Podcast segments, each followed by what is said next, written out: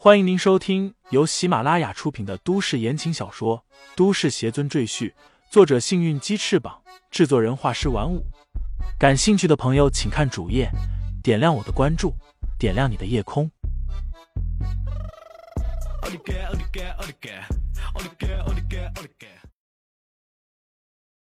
第二百六十章上古仙术中，李承前现在的修为已经达到瓶颈期，光靠吸收自然界的灵气，他已经很难再提升自己的境界。想要达到筑基期中期，那更是难上加难。最快也是最有效的方法，便是服用紫灵丹。但是紫灵丹需要妖丹做原料，可是妖兽实在难找。到现在为止，李承前也不过看到两只妖兽而已。一个是鬼面鹅，已经被李承前杀死了，妖丹也炼成的紫灵丹被他服了下去。另一个是金色蛇妖，但这个不能杀死。因为李承前还需要他来镇守东北原始森林的洞府。现在李承前终于又找到了第三只妖兽蜈蚣怪，这只怪物少说也存活了成百上千年，又吞食了大量修士的灵气，他身上的妖丹质量绝对是上乘的，说不定李承前可以用蜈蚣怪的妖丹炼出两颗甚至三颗紫灵丹来。想到这里，李承前很兴奋。如果真的可以炼出两个紫灵丹，达到筑基期巅峰的修为，距离他的目标又近了一大步。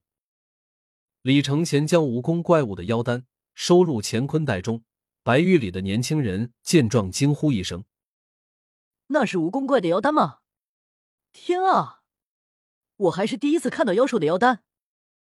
李承前随口说道：“我已经得到过两颗妖丹了。”那年轻人听罢。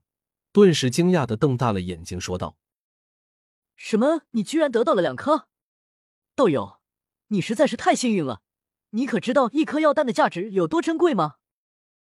年轻人深吸一口气，继续说道：“我师尊曾得到过一颗药丹，他用这颗药丹换了一座洞府，从此我师尊才有了安身立命的地方，否则他还是无门无派的无名小卒。”李承前有些诧异，说道。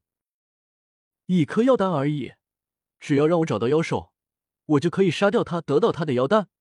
不过这下界妖兽实在太少，我找了这么多年，也才找到两只。那年轻人一脸惊讶，说道：“这怎么可能？我记得外面明明是妖兽横行，而且妖兽个个实力强大，想要击杀一只妖兽，需要几十人甚至上百人一起进行围攻。若是单枪匹马，那只会成为妖兽的口中餐。”突然，年轻人仿佛想到了什么，他急忙问李承前道：“现在是什么年代？还是大周朝吗？”李承前听他这么问，顿时就明白过来，这年轻人所在的朝代应该是周朝。虽然李承前的记忆里没有找到任何关于周朝的信息，这或许只是历史上一个不起眼的小朝代，连史书上都没有记载，所以没有人知道。但可以肯定的事情是，这个年轻人所在的周朝，一定是个很危险的时代。看着年轻人焦急的眼神，李承前开口说道：“现在已经是夏国了，你的大周朝应该是几百年甚至是几千年之前的事了。在现在这个时代，早已没有了妖兽，不，应该说妖兽已经极其稀少了。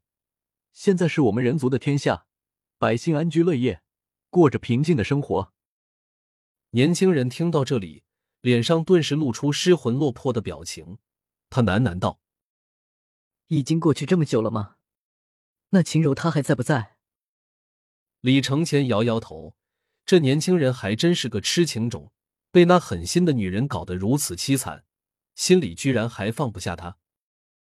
李承前打断年轻人的思绪，问道。现在我已经将宝塔守护者杀死，我该怎么离开这里？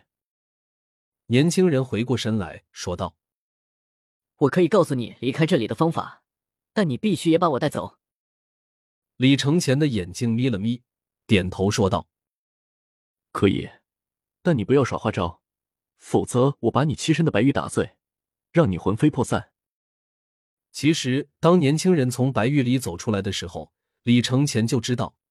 这个年轻人并不是记忆体，而是年轻人的灵魂，就像关伯淳一样，将自己的魂魄依附在某一样东西上。如果这件东西被彻底毁灭，那他的灵魂也将会消散。年轻人说道：“你放心，我不会做这种损人不利己的事情。”李承前点点头，同意了年轻人的请求。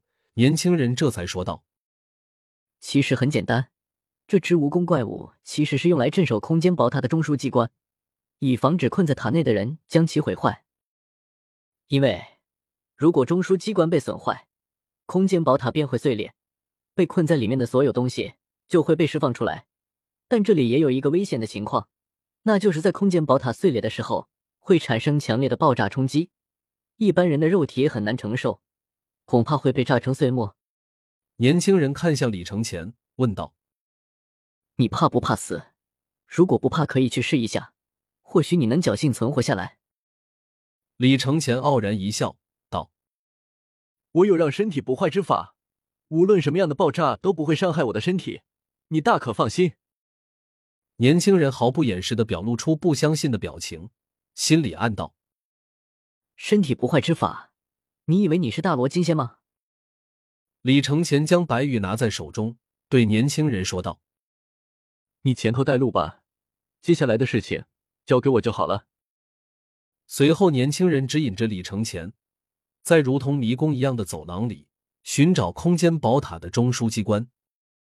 这迷宫十分复杂，如果没有年轻人的指引，恐怕李承前要消耗很长一段时间才能找到中枢机关。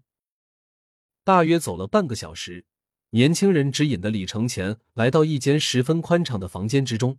在房间中央，有一个悬浮在半空中的陀螺状的物体，它缓缓的旋转着，周身有紫色光芒的萦绕。李承前知道，这个东西大概就是空间宝塔的中枢机关。这个就是空间宝塔的中枢机关了。你毁掉它，宝塔便会分崩离析，然后会发生剧烈爆炸。你做好准备了吗？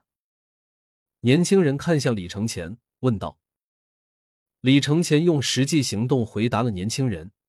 他祭出飞剑，直接劈向了中枢机关，将它劈为两截。从中枢机关的断口里，不断的冒出滚滚黑烟。